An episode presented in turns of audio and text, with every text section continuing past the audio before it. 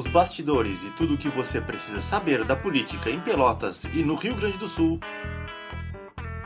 É agora no Política DP.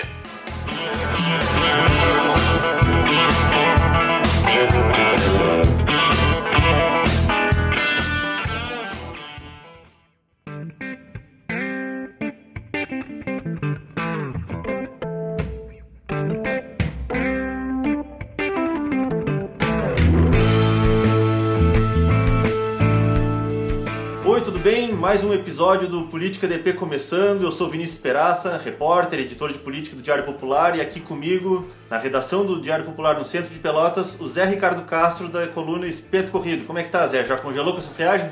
Não, não, o espeto ainda continua quente. Quentinho ainda? Tem muita brasa. Bom, falando em quente, Zé, ah, já que o clima tá frio na rua, a gente tem alguns temas que têm esquentado um pouco a política, especialmente aqui em Pelotas. Na semana passada tu esteve comigo, tu acompanhou lá na ACP, na Associação Comercial de Pelotas, uma palestra da prefeita Paula Mascarenhas aos empresários, a políticos que compareceram lá nesse almoço. E um dos pontos que chamou a atenção é que ela falou bastante que para dar fôlego nas finanças da cidade, para viabilizar a administração, ela vai precisar fazer umas reformas, apresentar os projetos, aquelas propostas polêmicas que barraram no ano passado. Professores, PPP do saneamento, PPP de iluminação, centro administrativo. Eu fui ver os orçamentos, ontem eu pedi o orçamento dos municípios aqui da nossa região. Pelotas está gastando a mais, Fabrício, uma Jaguarão, ou uma São Lourenço, ou uma Santa Vitória do Palmar. De 2016 a 2019, nós temos a mais na nossa despesa o orçamento de Santa Vitória do Palmar, ou de São Lourenço, ou de Jaguarão.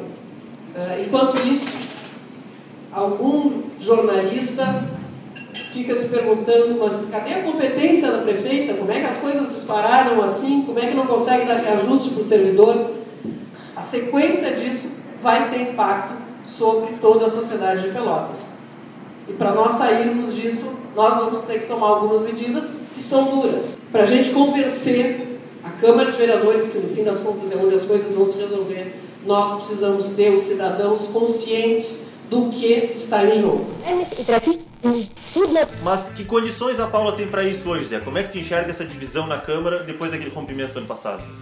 Muito difícil. Acho que a prefeita vai ter que trabalhar muito para reverter o desolador, terrível quadro que se apresentou o ano passado, quando estes projetos que tu falou aí foram derrotados pela grande maioria dos vereadores na Câmara.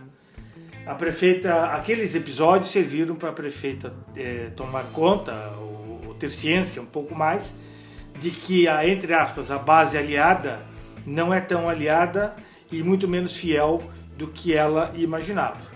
Há uma tende possa haver uma tendência de aprovação de algum projeto. Acho que todos não, mas também acho que em função da, eh, do ano eleitoral ano de 2020 com os vereadores concorrendo à reeleição, é. eles não vão querer ficar marcados como os vereadores que às vésperas, no ano antes da eleição, criaram a taxa de iluminação, reformularam o plano de carreira do magistério e a saneamento, a PPP Sim. do saneamento. Mas é o jogo político de Pelotas, como aconteceu recentemente no governo do estado, como acontece no governo federal. Então, Aparentemente, o momento que a, da- que a prefeita tinha para aprovar isso já passou, né? Porque, como tu falou, agora a gente está entrando já praticamente no. faltando um ano para eleição, um ano e meio.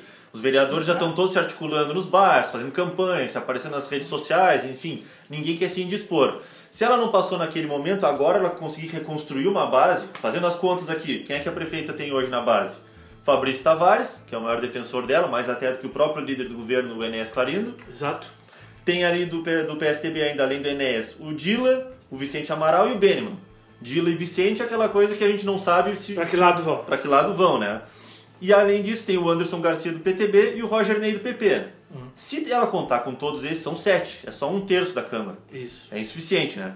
Já na oposição, ela, aí sim, a oposição é um pouco mais fechada, Mais unida. mais unida. Ivan Duarte Marcola do PT, Marcos Cunha do PDT, Cristina Oliveira do PDT, o Éder Blanc também do PDT, a Fernanda Miranda do PSOL e o Antônio Pérez do PSB. Do PSB só o Toninho que fica na oposição, né? Porque a gente tem aí aquela turma dos sete que a gente não sabe para que lado vão. É. Ademar Ornel do DEM, a Daiane do, PSD, do PSB, Cizenando do Democratas, Belezinha do PTB, Azilda também do PSB, Valdomiro Lima do PRB e o Salvador do MDB. Que chance a prefeita teria de puxar alguém pro lado dela nesse momento para a véspera de eleição? Eu acho que a chance. Secretarias, de, de repente? Não, não pois é, eu, eu, eu, ia entrar exatamente por esse lado aí. Des, desses indecisos, que dessa lista que tem aí, é, tu pega o, o MDB tem cargos na administração, tem secretários e tem cargos na administração. O PSB tem cargos na administração. O PTB tem cargos na administração. E, e tem o vice. Né? Então a questão é mais de compromisso. É muito bom fazer a campanha com a prefeita, com o vice-prefeito, ganhar a eleição, se eleger, muito bem, mas depois tem o compromisso. Então eu acho que desses sete aí, talvez um ou dois possa, três no máximo. Ver com a turma máximo. quem é que vai querer aparecer na campanha do lado da prefeita. Exatamente, aí depois eles vão tudo para lá do lado da prefeita, candidata à reeleição, bater foto e querer aparecer nas, nos comícios, aí, nas campanhas, nas caminhadas e coisa aí. Eu, eu acho que a questão principal, além de certamente que a gente não fica sabendo, que é uma cobrança partidária e administrativa a esses vereadores, olha aqui, o teu partido tem. Sim. Claro, Eles vão negar, vão dizer para nós que não tem, mas é claro que tem essa. essa e, Sempre e a, a pressão, né? e, a, e a prefeitura, o governo do Estado e a presidência da República tem um mapa. Uhum. A prefeita, o vice, secretário de governo, sabe que o MDB tem tantos cargos, tem o secretário Jair Seidel, que é afiliado ao MDB, eu acho que é o único que é do, do MDB, no primeiro escalão, tem tantos cargos assim, assim, tem tantos cargos assado, assado, aí vai indo. Tem perfil de todos, sabe? Para nós não vão dizer, mas eles têm. Então, é aquela velha história, jogar Abel Dourado, seu articulador, facilita para a prefeita tentar reagrupar agora? Eu acho que se não facilita, pelo menos é bem melhor do que, com todo respeito, a secretária anterior a Clotilde Vitória, porque o Abel Dourado é um homem político. Forjou a vida dele na política, né? Prefeito, secretário de Estado, é diretor de banco, é um cara que senta, conversa e tem argumento. Então, ajuda. A gente citou aqui até, quando eu listei ali o pessoal da base do governo, o Fabrício Tavares, atual presidente. O Fabrício tem sido hoje o principal defensor da prefeita, mais do que o Enéas também, como a gente comentou. Isso. E agora, a, a gente até atualizando essa novela do PP que a gente vive falando toda semana sobre o PP indefinido, parece que o PP finalmente conseguiu, digamos assim, chegar a um consenso mínimo, né? é.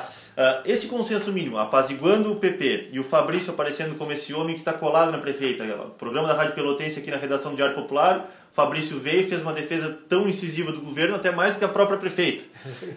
o, o Fabrício está querendo esse posto de vice? Tá, tá querendo esse posto de vice, mas acho que dificilmente vai levar. Primeiro, porque o PP não é um partido que eh, gere confiança para uma presença maior na administração, especialmente eh, na principal administração do município, prefeito ou vice. Por que, que não leva, no meu, no meu entendimento? Porque é um partido dividido. Fizeram esse acordo agora para executivo, mas vai continuar dividido. Não vai ter, não é água Não é porque houve acordo Não é, não é porque é houve acordo geral. que vão sair Se abraçando? se abraçando e desfilando no calçadão da 15, aí, como, como costuma se dizer. E, o, e, o, e a grande desvantagem do PP é que hoje tem um vereador, que é o vereador Roger Ney, um voto, que é fiel à administração, mas eh, não vai concorrer à reeleição ano que vem, então não sabe quem é que vai vir pelo Partido Progressista para vereador. E o, e o principal agravante é de que PSDB e PTB estão coligados em Pelotas, PSDB e PTB estão coligados no governo do Estado. Essa é a grande vantagem do PTB, partido, para a majoritária em Pelotas. Agora, dizer assim, ah, mas então o Idemar é o candidato a vice. Não sei, não sei, porque dentro do PTB já há movimentos para que o candidato a vice possa ser o Alexandre Garcia, Alexandre. presidente do SANEP.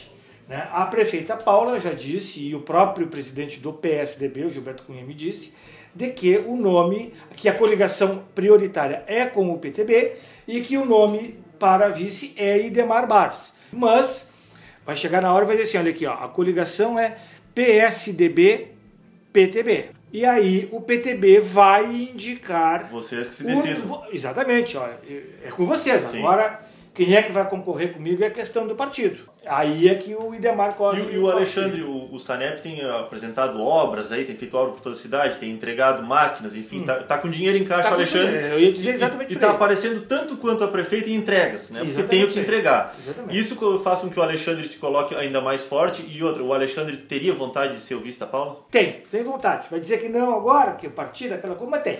tem vontade, tem vontade e quer.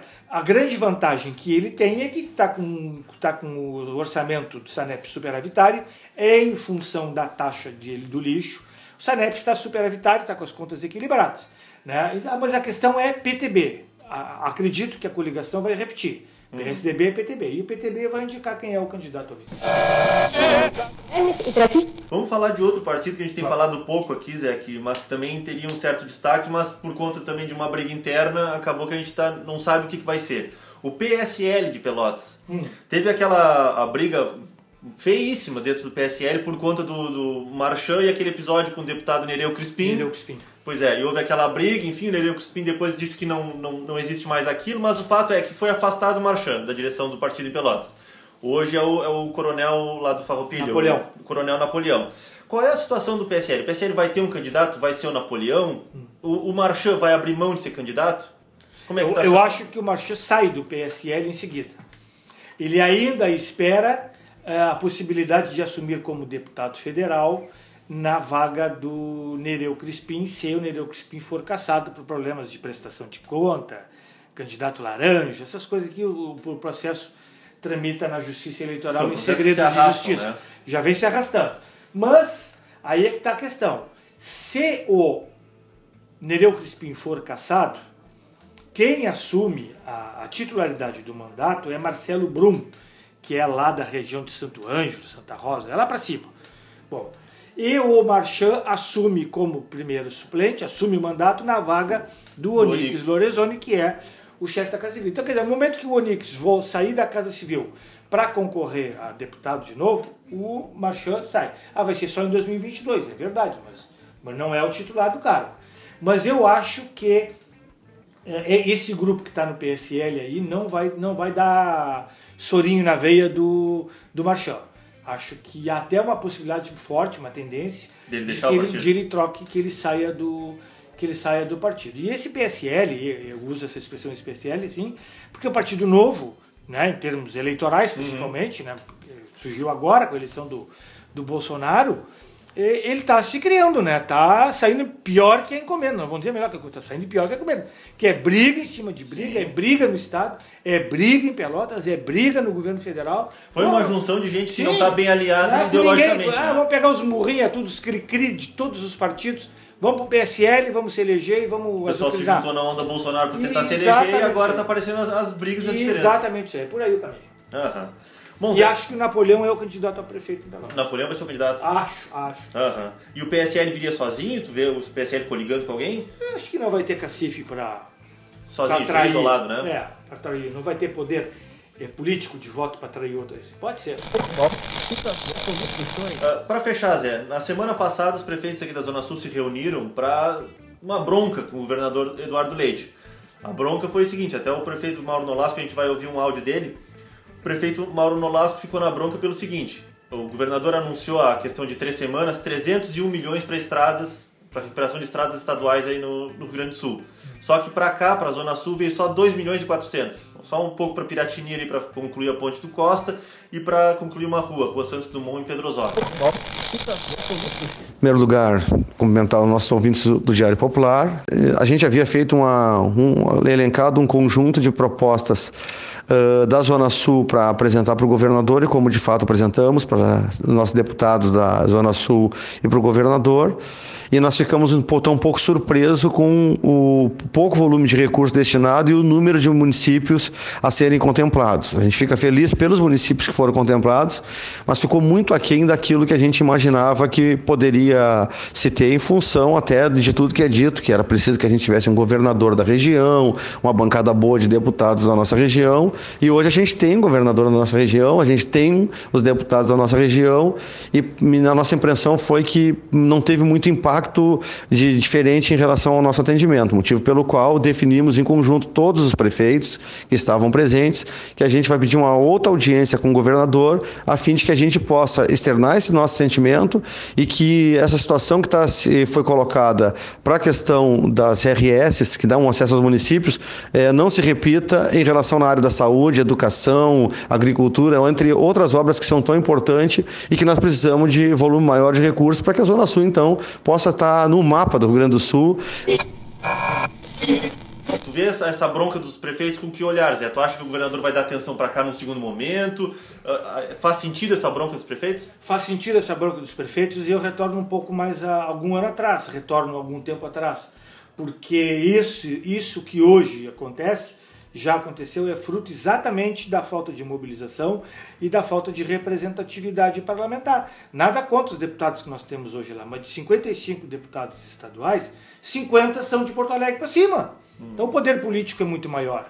Quem é que disse que na hora de fazer essa divisão o governador priorizou a estrada, a ponte do Costa lá em Piratini, que está um horror, deveria, no meu entendimento, deveria ter priorizado Pinheiro Machado Pedras Altas, Arroio do Padre outro aqui, São Lourenço, São Lourenço Sul, isso. né? Mais umas Santa Isabel ali também, que é uma Santa bronca Isabel, antiga. uma bronca antiga. Mas o que, que ele deve ter pensado? Eu preciso aprovar as privatizações da CE, da Sulgás e da Companhia Sim, Rio Grande do Sul. Foi às vésperas. Onde é que estão os votos que eu preciso aprovar? Estão na metade norte, estão acima, 50 votos. Eu preciso aprovar, então eu vou agradar essa turma de cima. Minha turma lá de Pelotas pode me criticar, posso receber críticas agora, mas daí a pouco, se der a pouco, num segundo momento, quando tiver outra leva de, de recursos, aí, algum financiamento, alguma coisa de projetos, vem para cá. Mas eu acho que essa foi a leitura do governador. Ele jogou agradando um pouquinho aqui, mas agradando principalmente quem tinha voto para aprovar as privatizações. Acho que é por aí o caminho.